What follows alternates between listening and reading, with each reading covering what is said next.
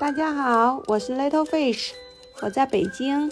大家好，我是满满，我在上海。大家好，我是乔娜，我在台南。今天的话，我们就要来聊一个，就是昨天的一个爆炸新闻，对吧？呃，因为正好赶在这个节骨眼上。一般我们其实也不怎么去呃蹭什么热点，但是这个事情确实让我们就是生生生出很多感慨嘛，然后也非常震惊。首先是。嗯，对，所以就我们仨就正好来交流一下看法，啊，然后这个事情的话，也就是大家等到听到这一期的时候，应该都是被狂轰滥炸了一圈了，就是这个我们著名的钢琴演奏家，对吧？李云迪，因为嫖娼，然后被被拘留后的话，也是整个的全网通报了，对这件事情，情童妈妈先来聊一聊，你们当时的。心理状态是什么？听到这个消息，听到李云迪的消息和听到一般一般的流量明星的感觉还是不一样的。嗯，毕竟家有情童，我们就特别能够感同身受，就是要培养出一个钢琴演奏家有多困难。对呀，就不管是他自身的天赋，加上他自身的努力，以及后期所投入的资源的培养。都是远远超过一个呃流量明星的，是一个长期的工程。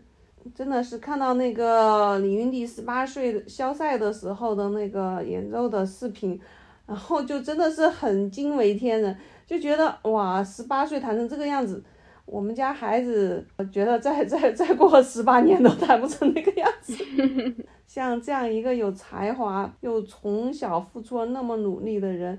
然后因为这样子的事情，职业生涯会非常的坎坷，就觉得蛮可惜的。但另一方面，我又觉得，其实为啥他的事情那么受受受关注，还是因为他这些年由一个钢琴演奏家 转型成了一个 娱乐明星有关系。对，如果因为这件事情以后他能静下心来，真的是好好去练琴，然后。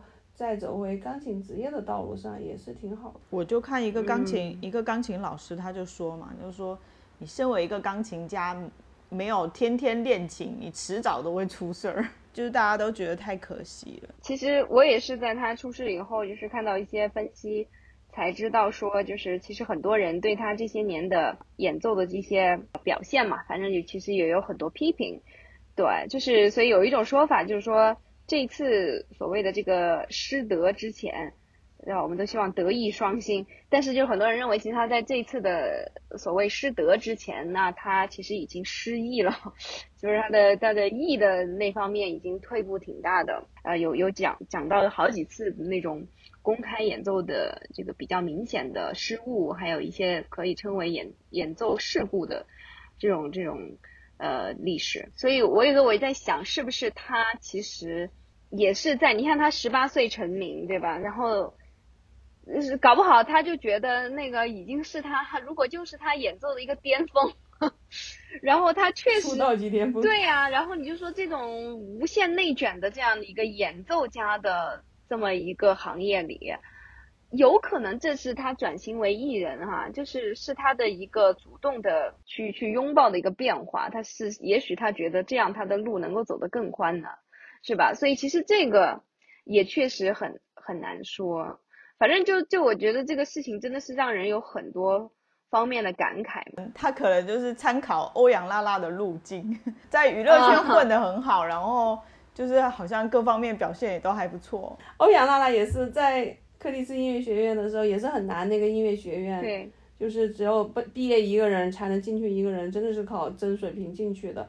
嗯，那个时候他的水平也是非常高，但有时候我在想，其实明星也是也是人嘛，是吧？对。其实像我们这种，像像像我们寒窗苦苦读几十年，然后念完大学，然后念研究生，然后这个走这个专业，是吧？然后工作十几年也也转行了，那有什么好说别人？就是你的职业有时候你会发展到一个瓶颈的时候，然后你换换一条赛道。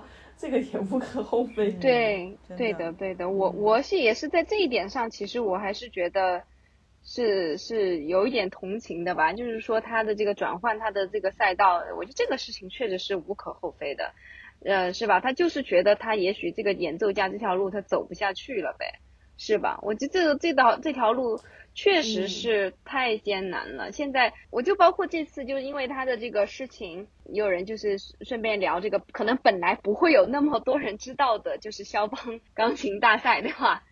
就是如如果不是正好在这个节点，我感觉也不会有很多人公号又去聊这个事情。有很多人，嗯，我一直都都都有在跟，嗯啊，那可能你因为你比较关注这个古典音乐圈的，像我就觉得，像比如说像我的话，可能我关注的一些号。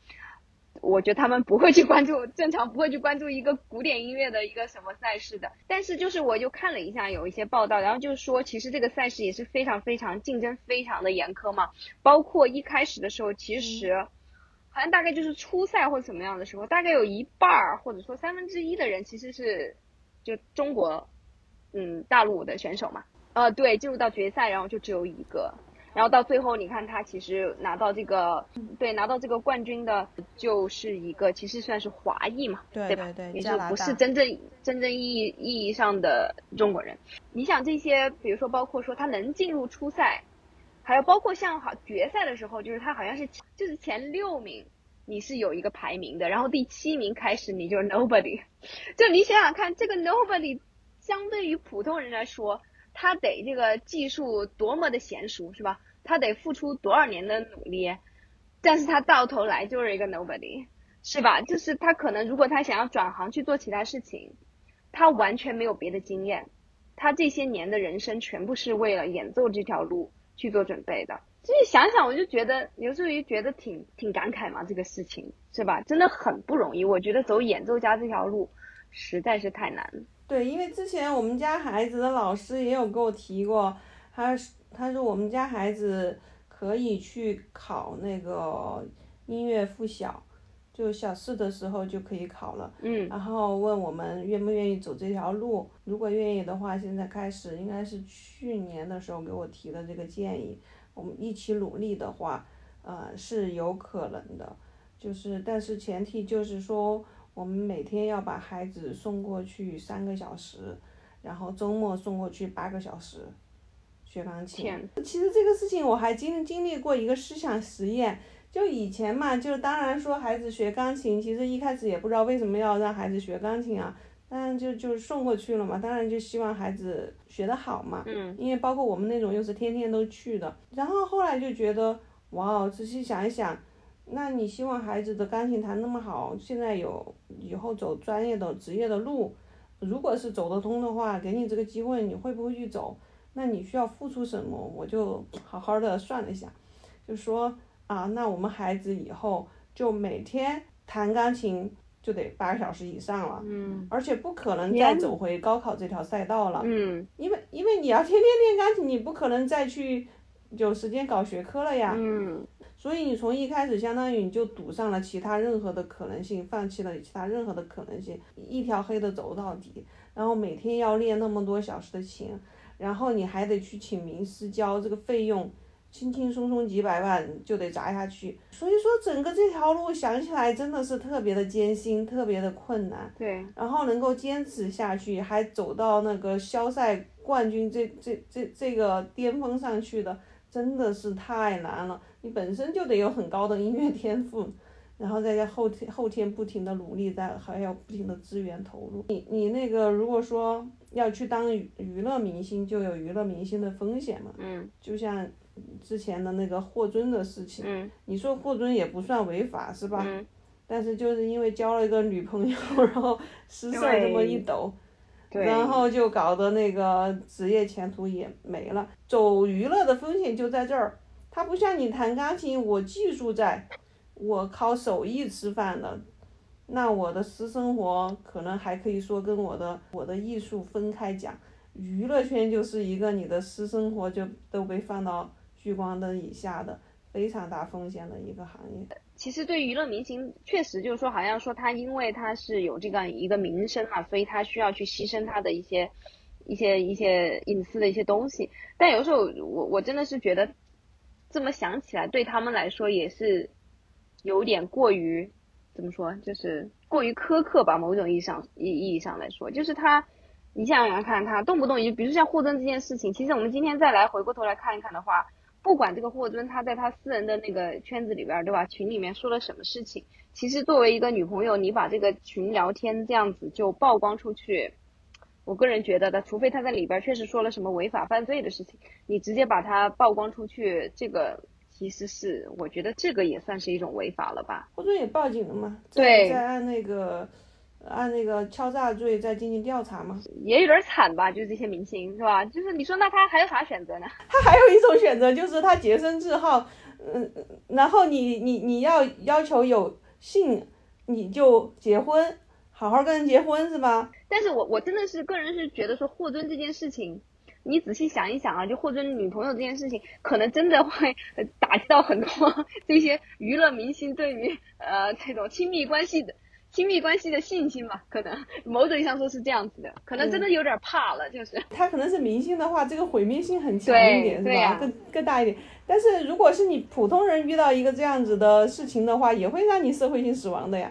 嗯。这样子的话，你就不要做个渣人嘛，对吧？你你不要有什么这种品德上的把柄抓到别人手上呀！是我我我看到知乎上有个问题很有意思啊，啊他就说他去嫖娼然后被抓了嘛，警察就说要通知他的家人，他拒绝通知他的家属，警察然后把他那个手机强行收过来通知了家属和单位，搞得他那个离婚了，然后工作又丢了，然后他就请问各位。在这个过程中，他的什么人权是不是没有得到保障？可不可以去起起诉那个，嗯，这个公安机关？像在这种案件里面，我我我有哪些人权可以得到保障？然后有一个有个律师就跟他说嘛，按照国家法律规定，像你这种要对你进行违法处理的这种拘留的情况下。及时的通知你的家人，所以在这个过程中，你得到的最大的人权保障，就是要及时的通知你的家人，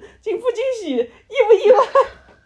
然后另外一个律师就跟他分析啊，就是说你要知道，你这个事情啊，导致你人生呃名声破裂的这个事情，是警察这个通知行为吗？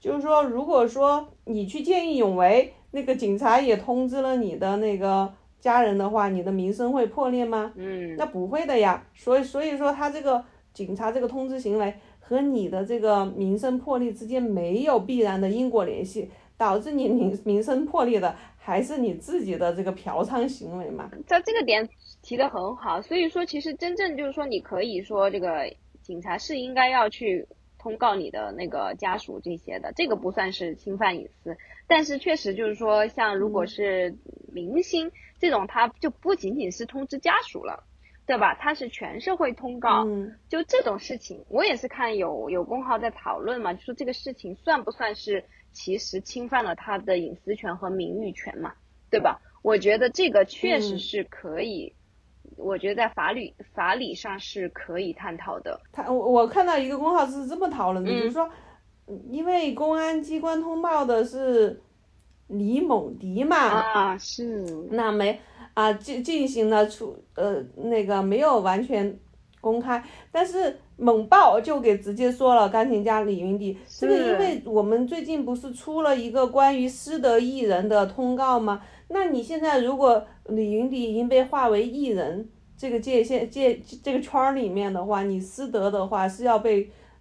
呃，行业处理的，所以说你这就是混这个 艺人圈的风险呀。但但是确实，我们也是呃，怎么说，客观的来探讨一下子，就是说像这种我们，因为我们东亚社会其实都比较偏这种嘛，就是有一点泛道德化的这种倾向嘛，对吧？就是希望每个人嗯都是这种道德上的完人的这种，就是很很难以去接受，就是道德上的瑕疵。就是其实这件事情，当这件事情呢。就每次在网上有一有人要说什么，就肯定会有人来马上跳出来，就是说啊，你休想洗地啊，你这个这个是违法行为，对吧？这是违反了治安处罚法的，对，就是确实就是说目前它是一个违法行为啊，但是就是说如果说你从一个嗯，当然它它这个任何的违法犯罪行为，其实它它就是会有一个道德层面上的一个一一个影响嘛，对吧？就是说，如果说我们来看的话，就是说这个人犯了这样子的一个法，当然这个法每种法律它的这个严重程度也是不一样的。当然他是犯了法，但是肯定不能跟刑事犯罪相提并论嘛，对吧？他肯定不是一个 level。对，他就是违法，不是犯罪。哎，对呀，所以就是说他那么该拘留拘留多少天，罚多少钱或怎么怎么样，那他完成了这样的以后，哎，他也就得到他相应的惩罚了，对吧？但是呢，我们的这个社会可能就会倾向于就是把这个道德方面的东西在无限的扩大。其实就某种意义上说，其实是增加了非常多的惩罚嘛。就在他法律规定的那个惩罚之外，又增加了几乎就是无限制的一个惩罚。就是很有可能就是像这样的一个人，他一辈子都不能翻身了。是这样嘛？因为你你你法律是道德的最低保证嘛，就是说你你不违法，这是你最基本的。然后你你道德上那就可以无限的有拔高了。是，我就我就觉得这这种，呃，倾向其实是很很不利的。其实它最大的一个问题就是，很多人都说过了嘛，就是说你犯道德话，你就是这种道德洁癖，呃，并不会让一个社会变得越来越道越来越有道德，大家越来越崇高，只会让大家变得越来越虚伪而已。因为因为这个人性的这些阴暗的面是你是没有办法去消除掉的，你不可能是通过我们倡导这个呃道德教育，然后你就把它彻底的消除掉，这是这是这是没有没有办法去消除的，你只能是说用正面的，可以用正面的一些方法去引导，但是如果你就是一味的要让大家强行去灭掉、消灭掉这种一些负面的一些表现的话。那么就只有可能会让大家就是说在表面上伪装起来嘛，是，但是其实底下会更加变本加厉。就人很很人不是就是因为受了教育才把一些难以控制的一些东西控制下来吗？道德不就是这个样子吗？就是你你大家一群人约定出来的就是一种约束嘛。嗯。那为什么会这这种约束？就是说你这大家不遵守，可能就会影响到别人嘛，所以就会形成他的道德嘛。确实像你说的，就是说你很难把它全部都压制住。那如果你过多的讨论会导致虚伪啊，这种，我觉得主要就还是说你通过你的自身的修养、修行，然后去控制住那些这个社会不接受的不道德的东西嘛。为啥他会被批评那么惨？就是因为他是在娱乐圈，对吧？如果他只是一个单纯的钢琴演奏家的话。不会遭到这种灭顶之灾。我也是觉得他已经，就是说他已经变成一个榜样了。就是你是一个明星，你是以一种形象公示在别人面前的。而且现在你像饭圈，然后像追星，都是一些很年轻、很年纪很小的人。他其实是希望说你是一个形象，你不能让你的这样子的行为去影响到，就是让别人觉得说哦，你好像。做了这样这一些就是道德上不太好的事情的，然后也觉得无所谓，然后年轻人也会觉得说啊，那个就是我只要有才了，我就可以怎么怎么怎么怎么怎么样，或者是我只要有名气了，我就可以可以可以怎么样？对啊，前段时间也有一个报道嘛，然后就就跟一个就就采访一个小孩子嘛，然后就是说要那个呃努力赚钱吗？嗯，然后就可以成为明星吗？就可以像郎朗那样子娶漂亮媳妇儿吗？你说这都都引导成什么三观了吗？这啥呀？这是。所以说，就是明星的这种示范效应是对青少年有很强的影响的，所以国家才搞这个什么清朗行动嘛。你如果是一个演奏家的话，大家看到的只是你的作品，对啊，你不上综艺啊，你也不搞这些。呃，流量啊，也不也没有饭圈，也没有粉丝，也不搞营销炒作的话，大家就不会对你的私生活有所苛求。那一旦你当了艺人之后，你的私生活就会成为这些饭圈、这些未成年的一种模仿的对象。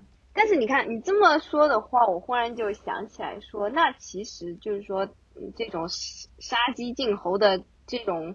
做法，它本质上也是对这个艺人或者流量的这个逻辑的一种认定嘛？我觉得就是说，他承认有这样子的一个现象存在，所以说就是说，但凡你要把他搞成艺人、塑成典型的话，他这个人必然是得是就是一个完美的人设。对呀、他得 idol 嘛，是偶像嘛。啊，对呀、你你你想，他用词儿都是崇拜偶像，那既然用来崇拜的人，肯定嗯崇拜已经是一个偶像啊，那你就必须是个完整的。那我就觉得说那，就像你编那个骑，就像你编骑士故事一样，你为什么要编那么多骑圆桌骑士的故事啊？就因为他他有那样子的品质，需要大家去崇拜嘛，去提倡嘛。嗯、建立偶像这件事情哦，就就真的我觉得从本质上就它就不应该存在，我真的是觉得，因为它它就是一个没有人是，就是它就造神嘛，对吧？就是一个造神的一个对，他有运动一个。人设嘛。对，但是就是人，毕竟他不是神嘛，对吧？他总有一天，就是所有你捧上神坛的人都会跌落神坛，总有一天会跌落神坛，都会、啊都会非常的难看，非常的尴尬，对吧？就是总会有这么一天，对啊，所以我就觉得就不要不要搞这种任何意义上的造神嘛。其实就是不是娱乐圈的存在了，其实就应该是表演圈了，对吧？你你弹钢琴的你就好好弹钢琴，演戏的你叫演员，不叫明星，对不对？啊、你唱歌的是歌唱家，而不是歌星，是吧？就是不要造新运动嘛，这是我们比较希望看到的一个呃艺术圈的存在。但实际上，资本的运作里面，它是要让娱乐圈存在的，它就是要造神，就是要流量的。国家没法禁止你去说，连娱乐圈都要全部打掉，对吧？现在已经基本上半个娱乐圈就没了。那不是说，如果国家不能把整个娱乐圈端掉的话，至少我要清朗一下呀。你们捧上去的偶像也好，神也好，你得他在道德上是朝正向发展的呀。就我就感觉说，对，这好像是一个国家权力跟资本之间的博弈，对吧？啊，肯定资本这边它是有强烈的冲动，它就是要造神，就是要搞这种流量，对吧？然后就就可以赚取很多的利润。然后国家这边的话，肯定是要来要来控制，然后然后要来希望尽量的是正能量的东西。但是你会发现，就是说，当这两股力量在一起的时候，它其实最后的一个结果，也许不是不是双赢，或者也许不是更好的一个结果，也许会更糟糕的一个结果，因为它只会让越来越多的这种呃虚伪的这个道德偶像立在那里。就比如说，你看清朗行动打掉这一批啊，似乎剩下的这一批就是就是完完璧无瑕的这种这种道德偶像，但是并不会啊，对吧？对，但是你看，就是清党行动之前，娱乐圈真的已经不成样子了呀！真的，他们已经觉得可以为所欲为到，嗯，你想想吴某凡，他这种的话是比较典型的那种权力嘛，对吧？权力的这个，因为他有这样子的一个地位，他其实就拥有非常多的权利，然后他去滥用的权利。我我就觉得真正要真正想要解决这个问题就，就真的是不应该有这种造神的这种运运运动，就是 period，就是就应该是这样的，就是因为你你如果说你说你造神，OK 好，我还是允许你造神，然后只只准造那种 纯正能量的偶像啊，对吧？对吧？比如某金，对吧？那那你不觉得这样子也更可怕吗？其实就是要不然就是这个人，就是你最后造出来那种可能会用这个权力各方面是吧，去打造一个就是不允许有负面新闻的这么一个人，是吧？就是一旦有什么负面新闻的苗头，也许可以通过任何。可以通过审查或者怎么样的方式，对吧？给他控制住，对吧？就让让这个人的人设就是就是永远不倒。然后，那还有另外一种就是说，可能就是嗯，就让这些信众可能更加的这个思维其实更加偏激，就觉得既然这样子的一个人这世界上都是存在的，对吧？那么我就希望所有人都应该像他一样。那其实就是更加对于这种人人的多面性就是缺乏理解。我我觉得你多虑了，谁会要求普通人像明星那样子 什么的什么蛮顽皮无趣，道德上没有任何瑕疵？我们稍微你再长大一点，都会了解到人性是很复杂的。对啊，哎，对啊，但是你不会觉得明星什么都好，我也得什么都好。但是你你不觉得就是说，经常我们就是在探讨的一个事情，就是很多那种比较像今天互联网嘛，对吧？就是他这种争夺眼球的逻辑，就是他的观点会越来越极化嘛，对吧？我们不是经常在说这个点，其实它就是某点上说，你可以认为它就是在不断的去煽动一些极端的情绪嘛，对吧？就是把这些人，就是如果说他没有很好的批判性思维，就是把他们教化的越来越偏激，包括这种泛道德化嘛，是吧？就是说，是说要打掉那些，嗯，有瑕疵的明星。但问题是，就是就说这是不可能完成任务，因为每一个明星就每个人都有瑕疵。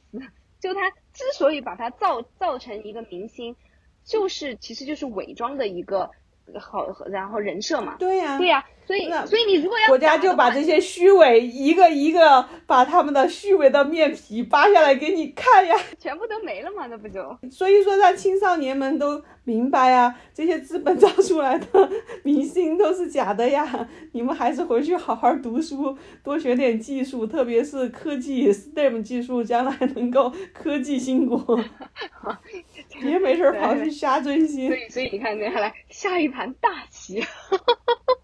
对，因为我觉得这也是一个普法运动啊，至少让这很多男人知道这个嫖娼是会被抓的。确实，后果是很严重。的。以前扫黄打非的时候也是会的呀，也是会抓人的呀。以前不是住宾馆的时候，如果你没有结婚证什么的，如果就是被突然就是临检的时候，你没有结婚证，都是会被带带带回去调查。比如说，为什么像像我们？吴亦凡的事情出来，我们三个没有任何争论，都觉得这个人就该进去，因为首先他他就是一个顶流量嘛，另外在未成年这个事情上，这个是红线，我们都是绝对不能容忍的，是吧？对。好像到了李云迪这儿，我们就无比的惋惜啊！一方面他确实是从小的努力有才华，另一方面好像他这事儿。对别人的影响也不是很大，也没有是什么太伤天害理的事情，是吧？想一想的话，可能真的就是刚才我们说的一样，哎，说白了，他就他也是属于被抓典型了。嗯，我我我觉得也也确实只能是这么来理解了。他顶风作案嘛，明明就是清党行动，你还敢去朝阳？真不把朝阳群众放在眼里。为什么每次都是朝阳群众？海淀群众在干嘛？海淀群众在鸡娃。那天我还在想一个事情，就是说我我也是从这个事情里面就是体会到这种就是权力的反噬嘛，对吧？就是说，因为其实说说实在的，我们在听到这个消息的，其实很多人的第一反应是，就是他怎么了，对吧？他为什么？就是他长得又帅，又有钱，有又有才，又有貌，对吧？就是说。他为什么 会会需要还要去去购买这个这个服务？但是其实后来我就仔细一想，这个里边其实真的就是体现了这种权力的反噬嘛，就是就有点像说白了就是，嗯，以前我在哪里是看了有一个讲那个阶级，嗯，阶级斗争的这个一个一个反映阶级斗争的一个一个小说嘛，对吧？它它里边就有写说，就是说，嗯，比如说你这个呃上层的人。那么你的鼻子有多脏，其实是你的那个 仆人看得最清楚。就是你，你就意思就是说他在你的下面嘛，对吧？所以他其实把你的很多的底细看得非常的清楚。然后，所以我就就联想到这件事情，我就其实我就有在想，其实，嗯，虽然说我们看看着这样子的一个明星，好像他有很有钱，然后很高的社会地位，但是其实他也是很容易受到这个权力的反噬的人。他在这样的一个高位，其实他是极其没有安全感的。他根本就不知道他身边的人可以相信谁，因为正因为他他是这样子的一个高处，所以底下的人其实他要整他的话，也是把他拉下马，他会损失更多嘛。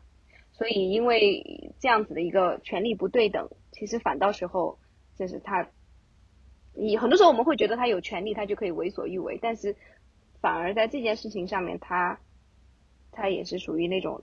非常没有安全感的，然后呢，就也许就就去去想了一个办法来想说，哎，我干脆还是用这种我比较熟悉的方式啊，就是用钱来解决问题，然后这样子是不是会更更安全一些？结果没想到就 马失前蹄。对，我我觉得其实回归这个这个这个这个到底国家这个清朗行动打击了什么？还是说要树立一个正确的那个恋爱观和人生观嘛，对吧？他无外乎要传达的，我们假设他要传达的正面信息应该是这个样子，是吧？就是说，你就好好的去处个对象，你你该找一个就找一个，不要去瞎劈腿。然后你那个该处完了之后，然后你就该结婚就结婚，那你就不会有这么多事儿了呀，这也就不会被别人指责了嘛。忽然我还想起来有另外一个事情，也是还蛮。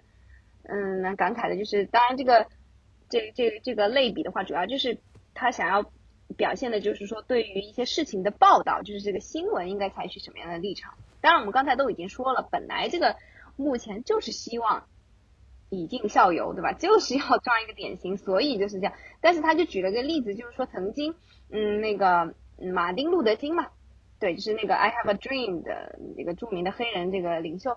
他其实也是在他声名最最盛的时候，其实有被爆出来他那个招嫖的这个事情。对，然后当时美国的那个报纸的话，就是一致的决定说不报这件事情。对，因为他们觉得说，虽然这件事情是真实存在的，就是说这个呃也是符合这个新闻的，对吧？要去追求真实，但是他们认为在那个节骨点去报这件事情的话。就是一种政治上的，说白了就是它是有极强的一个政治性的，所以他们认为这种，就因为它其实像美国他们非常强调有一个词，就是说这个这个这个新闻有没有什么是不是政治驱动的，就可能这个事情是真实的，但是你在选择在什么节骨点去报的话，其实它就是有非常强的一个政治影响，所以他们当时就认为，就是说。就是他们希望把这个斯德和这个马丁路德金所正在带领导的这个黑人的这个这个怎么说就平权运动，对，就是把它分分割开来，所以是有这么一个我觉得还蛮震撼的一个例子吧，对，所以就是真的我觉得嗯怎么说，反正就是当然你你你可以说像政治家这种对吧，他也跟这个。呃，艺人也也不是一回事啊，就是，嗯，所以我就是说，这个造神运动就是就是非常非常糟糕的，因为人就是有弱点的，再再了不起的人，他都有自己的某一些方面的瑕疵，就这才是真正的人呢，这才是一个对啊，但是不能因为他有某方面的瑕疵，就否定了他整个人的这个价值嘛，对吧？